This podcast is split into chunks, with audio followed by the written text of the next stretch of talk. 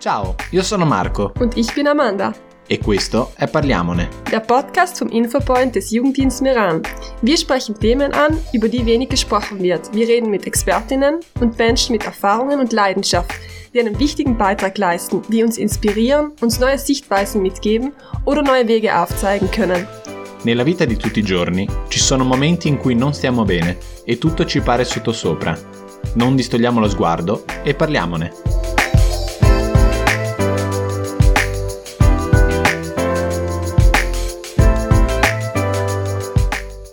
Purtroppo troppo spesso i mass media ci raccontano di giovani che rimangono schiacciati dalla pressione legata alla performance, soprattutto in ambito scolastico universitario.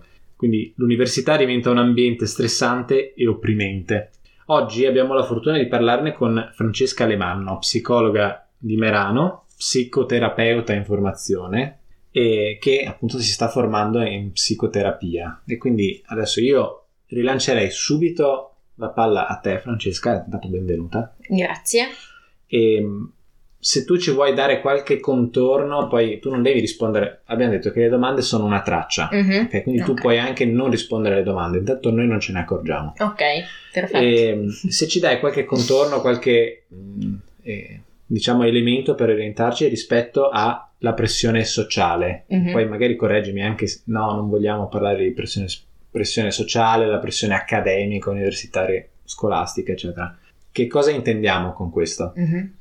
Ma ehm, diciamo in generale, un po' con pressione sociale, intenderei tutte quelle, mm, ehm, tutte quelle dinamiche mm, che eh, non facilitano una persona nelle proprie scelte di vita, ovvero che ehm, danno un contorno eh, per il quale una persona fa difficoltà a mantenere le proprie idee, Mhm. mm, quindi a mantenere la propria direzione di vita, a mantenere la propria traiettoria perché ci sono altre, mh, altre opinioni, altre direzioni, altre, mh, ehm, altri pensieri predominanti Mhm. mh, a livello, a livello societario che influenzano poi il nostro modo di vivere, le nostre scelte e gli obiettivi che ci poniamo no? all'interno della nostra vita che sia in ambito scolastico, che sia in ambito poi di scelta universitaria, che sia eh, poi in ambito lavorativo. Mm. Mhm. Chiaro. E mm, ci puoi dire quali possono essere i segnali più comuni eh, che indicano appunto che un giovane o una giovane eh, sta vivendo diciamo un livello eccessivo di pressione sociale? Puoi anche rimanere un po' eh, vaga Mhm. al di là del, del- diciamo dell'ambito più accademico. Mhm. Ma per quanto riguarda la pressione sociale, per esempio a livello scolastico, Mhm. che quindi definirei un po' più come ansia prestazionale, Ok. Ehm, ecco, in questo caso, secondo me, i segnali un po' più chiari riguardano il fatto che eh, un giovane o, o una giovane ragazza si possono, riescono a misurare il proprio valore solamente ehm, in base ai- agli obiettivi che riesce a raggiungere e ehm, in base alla- alle valutazioni che riceve. Mhm. Quindi quando eh, una- un ragazzo o una ragazza si trovano a misurarsi con se stessi solamente in base, per esempio, mettiamo, eh, mettiamo caso ai voti mm, che riceve Certo. a scuola, e quindi è focalizzato solo su questo e non riesce a percepire ehm, altri valori, altre risorse che ha Mhm. e quindi quando si chiude poi mm, in questo senso ehm, si chiude nelle proprie mm, mm, si chiude nel voler raggiungere non necessariamente un certo tipo di obiettivi perché ehm, nel momento in cui non li raggiunge non riesce a riconoscere il proprio valore ecco questo eh, credo che riguardi proprio l'ambito prestazionale a livello, a livello scolastico. Mentre per quanto riguarda l'ambito più accademico, l'ambito di scelte universitarie, io l'ansia, ehm, eh, l'ansia sociale la vedo più ehm, rispetto al, ehm, all'intraprendere percorsi che forse non rispecchiano realmente Mhm. no, le nostre aspettative di vita, non rispecchiano le risorse che noi abbiamo, non rispecchiano i nostri valori, ma eh, si prendono poi delle scelte perché si pensa che queste scelte siano più ehm, legittimate a livello sociale o uh, si pensa che siano scelte che poi possano portarci in un secondo momento mh, nella nostra vita ad avere uh, una vita mh, migliore in base a certi criteri, no? che a livello societario possono essere a livello eh, economico, certo. il livello di prestigio che si può raggiungere nella società, eccetera, eccetera. Mm? Quindi in questo senso qui. Quindi io non scelgo l'università, questa è un po' mh, la, la, storia tipica, no? non mm-hmm. scelgo la, la, l'università che mi piace, ma quella che potenzialmente potrebbe aprirmi più strade, secondo come dici te magari eh, appunto un'immagine che uno eh, affi- assegna a quel tipo di università, magari anche a livello geografico, oltre ovviamente a livello di, di contenuti. No? Sì. E, e, quindi, però, mh, mm, qua ti cito un, una cosa che ho, ho, letto proprio oggi preparandomi, eh, di questi, questa tendenza a mentire, no? eh, c'è una ricerca che dice che un, uno studente su tre mente o ha mentito almeno una volta, per mm-hmm. essere corretti, rispetto propri, ai propri voti o cose così, alla famiglia. No? Ok. E, ed è la cosa interessante è che poi nel, ovviamente si abbassa la, la, percentuale a 1 su 10 di eh, studenti che mentono sistematicamente. Mm-hmm però appunto le motivazioni che venivano eh, portate erano perché non volevo creare un conflitto all'interno della famiglia, perché non volevo tradire le aspettative o comunque deludere i miei genitori mm-hmm. e poi anche l'elemento più sociale, quindi non essere eh, diciamo vergogn- per vergogna. Mm-hmm. Ecco. Quindi ehm, mi commenti questa, questa cosa? in questo senso no, vorrei fare un commento che forse è un po' più sociologico sì, sì. Mh, mm, più, che, più, che, psicologico. Quindi dopo mi correggo, psicologa e sociologa. no, no, assolutamente no, però eh, riguarda un po', um, secondo me, dico sociologico perché secondo me riguarda più la nostra società mm-hmm. mh, e eh, che poi appunto di cui poi fa parte dalla quale nasce poi la pressione sociale e eh, riguarda il fatto che viviamo in una società in cui dobbiamo essere necessariamente delle persone vincenti. Certo. Mm. Dobbiamo essere delle persone capaci, noi quando ci presentiamo, ma anche solo a partire dal nostro curriculum, ok? Elenchiamo tutta una serie di questioni che siamo riuscite, eh, di titoli, di, di, cose che siamo riusciti a fare, di titoli che siamo riusciti a raggiungere. Mm? E ovviamente non elenchiamo tutti i fallimenti, tutte le fatiche no? fatte mm-hmm. per raggiungere quell'obiettivo magari e tutte le cose che invece possiamo aver imparato da quel cosiddetto poi fallimento, una parola che a me non piace usare, o um, un insuccesso. Un diciamo. insuccesso o dalle cose che semplicemente non sono andate come noi avevamo previsto o come gli altri avrebbero voluto mm-hmm. che potessero, eh, che dovessero accadere. Questo significa che um, siamo orientati a dover raggiungere i nostri obiettivi nel momento in cui questi obiettivi non, non vengono raggiunti. Uh, non ci importa più se quella, se quella, deviazione ci ha portato da qualche altra parte, mm. Mm? ma se noi ci eravamo posti un obiettivo e se ci sono delle aspettative riguardo ai nostri percorsi di vita, risulta in questo momento veramente difficoltoso poter ammettere mm. che, questo sta, che questo sta avvenendo. Tutto questo anche perché sempre di più la, la scuola, ma eh, l'università no, è diventata una questione anche economica, no? Mm-hmm. per cui poi magari un, un ragazzo o una ragazza che si trovano um, in un punto fermo dei propri studi o che non riescono magari ad andare avanti, si sentono anche sotto pressione poi anche per motivi più concreti, no? non solo uh, per, per motivi di ansia. Uh, personale, ma anche perché poi ci sono tutta una serie di cioè di risvolti di anche pratici della serie pratici non... e di questioni economiche sì, no? Sì, sì. Mm.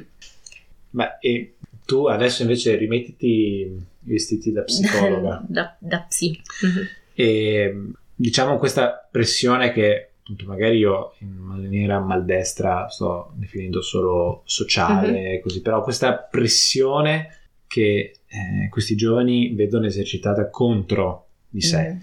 Eh, che effetti più eh, magari psicologici, uh-huh. però anche qua, passami, io sono profano, quindi non so sì, quello sì, che sì, dico, vai, eh. vai, però anche dal punto di vista certo. emotivo, Mhm. no? che tipo di, di- di conseguenze eh, possono avere, perché mh, noi abbiamo visto eh, anche per fatti di cronaca di, di ragazzi e ragazze che eh, diciamo sono arrivati addirittura a togliersi la vita e come concausa c'era oppure è stata eh, riletta anche la possibilità che fossero persone ehm, estremamente infelici proprio perché non riuscivano a, diciamo, a mantenere ehm, o soddisfare le aspettative Mhm.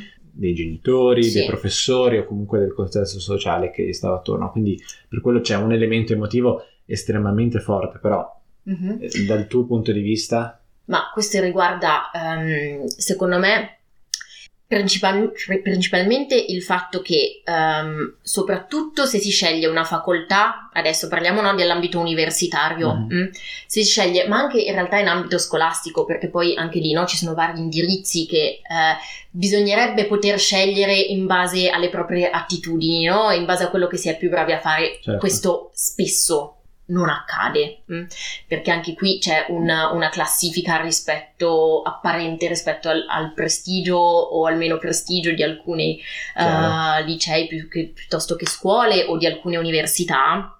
Per cui innanzitutto se qualcuno si trova a fare una, mm, una facoltà, a frequentare una facoltà, una scuola che non rispecchia le proprie, le proprie capacità, mm, si troverà chiaramente a non, ehm, a non poter brillare no? in quello che, a non poter tirare fuori tutte le proprie risorse e questo sicuramente porterà questa persona a, ehm, ad avere delle difficoltà magari maggiori che poi nel momento in cui ognuno si vive la propria vita si traducono necessariamente nel non sono in grado, non sono capace, eh, non sono intelligente quanto gli altri, non sono bravo o brava quanto gli altri. Mhm. mm? E questo in un periodo di vita, perché poi stiamo parlando di eh, liceo, università, che è estremamente critico, in cui nella nostra società è diventato un momento in- di definizione estrema no, di noi Mhm. stessi, mm? Eh, perché appunto contestualizzando un attimo, forse ehm, un po' di anni fa era- c'era, meno, c'era meno possibilità di scelta. Certo. Ok, questo dava meno libertà sicuramente da un lato, ma questo rendeva il nostro- la nostra realtà, la- o la realtà di allora, ehm, anche meno complessa. Mhm. mm? Per cui c'era già più o meno un indirizzo, un range molto più ristretto di possibilità che le persone avevano per il proprio futuro. E eh, un po' si era destinati, no? Quasi a, a percorrere una, una certa, una certa via, una certa strada. Mentre ora un giovane adulto ha il dovere di interrogare se stesso e di capire se stesso già quando si inizia ad avere no, 16, 17, 18 anni. Questo da un lato è bellissimo perché appunto ci dà la libertà di scelta, Mm. ma dall'altra parte è anche una complessità con la quale dobbiamo imparare a convivere. mm? E ehm, chiaramente seguire i propri interessi, seguire le proprie passioni non sempre è facile, no? Soprattutto quando magari ci viene detto che una, una certa categoria di lavori eh, una, o, un, um, o un certo eh, dei certi, alcune certe valutazioni, alcuni certi voti no, non sono sufficienti per, Chiaro. per emergere mm, o per Mm. essere dei bravi studenti, per essere ehm, qualcuno che ce l'ha fatta poi nella vita. Certo. Diciamo che adesso all'inizio non lo dicevo, però non è un caso che questa puntata eh, stia uscendo in questo periodo, Mhm. fine agosto, perché eh, tanti ragazzi, tante ragazze si stanno affacciando magari per la prima volta al mondo dell'università o stanno iniziando a sentire quel brivido che li porterà all'ultimo anno di Mhm. eh, di liceo, quindi alla maturità, oppure anche semplicemente si stanno interrogando al secondo o terzo anno di università se è l'università eh, giusta. Mhm. Ecco, adesso tu che consigli daresti sia ai ragazzi e alle ragazze che si trovano a doversi interrogare su dove iscriversi, dove non iscriversi, in che Mhm. città andare, eccetera, eccetera, ma anche a chi ha a che fare con questi ragazzi, quindi magari proprio le famiglie, gli educatori, gli allenatori di calcio, di basket, eccetera, eccetera, perché magari sono proprio, adesso qua io ipotizzo, Mhm. magari proprio queste figure che possono eh, detonare quel- quella pressione sociale o magari perché possono rischi- rischiare di essere queste persone quelle che, quelle figure che alimentano Mhm. una pressione anche in maniera eh, di riflesso, in maniera istintiva. Immagino un papà e una mamma che ha sempre immaginato il proprio figlio avvocato, mentre il proprio figlio scrive delle poesie bellissime e, e andrebbe a fare letteratura, e lettere, e invece no, si vede costretto a- ad accontentare, poi magari anche dicendo ok, però potrebbe essere una strada interessante, poi scrivo durante il fine settimana le poesie. Ok. mhm. Eh, Che cosa, quali attrezzi daresti? Domanda facile, no? Sì. Se no rispondi tu Amanda. tu hai tu- tutte le risposte. Io ufficialmente non ci sono. Ah, tu non ci sei, ok. Vabbè, allora facciamo rispondere a Francesca. Ma io credo che no, adesso non vorrei eh, fare troppo la, la- la psicologa di turno, però io credo che ehm, l'unico strumento vero che si può utilizzare in queste situazioni, che è eh, tanto, tanto semplice quanto anche allo stesso tempo complesso, eh, credo che l'unico strumento sia l'ascolto, mm? sia di se stessi che di chi ci troviamo di fronte. L'ascolto nel senso profondo, no? Nel- nell'ascolto di se stessi, nel, nel comprendere, nel capire, nell'ascoltare quelle che sono, come dicevamo prima, le proprie passioni, i propri interessi, eh, le proprie attitudini Mhm. anche. mm? E l'ascolto anche eh, da parte di eh, categorie come possono essere genitori, educatori, appunto persone adulte mm, che magari si trovano a- ad affiancare mm, dei, dei ragazzi nel loro percorso di vita, eh, sta proprio no, nel cercare di non proiettare mm, le pro- i propri interessi e Esatto. le proprie aspettative su chi ci troviamo di fronte, ma nel poter chiedere anche semplicemente ma a te cosa piace fare, a te Mm. cosa riesce bene, a te cosa interessa, mm? perché poi credo che a prescindere dalla strada che si intraprenda, se eh, chiaramente ci sono eh, lavori eh, mh, o categorie lavorative nelle quali è più semplice trovare lavoro, alcune no, in cui lo è meno, alcune, eh, alcuni lavori sono più Più retribuiti, retribuiti, altri certo. meno, ma eh, poi nella nostra vita passiamo così tanto tempo a lavorare mh, che credo che scegliere qualcosa che poi sia, eh, che rispecchi veramente mh, eh, quello che è la nostra passione, Mhm. insomma, è veramente determinante rispetto a un benessere no? generalizzato anche nel, nel proprio percorso di vita. E questo può sembrare un po' un discorso così, ehm, non lo so, ehm, aereo. Sì. mm? che però mh, non lo è, nel senso che poi io me lo sono vissuta sulla mia pelle, no? Io quando, quando mh, ero al, al- al liceo e pensavo, no? Ho, ho iniziato a pensare di poter fare eh, la psicologa nella vita, ma io credo che chiunque, no? mi abbia detto ma è un percorso lungo e non si trova lavoro e non verrai mai pagata, no? E tutte queste cose. Ed è tutto vero. Ed è tutto vero, esatto. Dopo Dopo 45 dieci anni, possiamo dire che dopo dieci anni di studio No, scherzo, che se no, se qualcuno ci ascolta che domani vuole iscriversi a, A psicologia, psicologia, non lo fa per colpa nostra, no. Mm. E invece no, non, non è vero semplicemente per il fatto che poi se una persona fa quello che lo appassiona, io credo veramente profondamente che una via la, la si trovi sempre.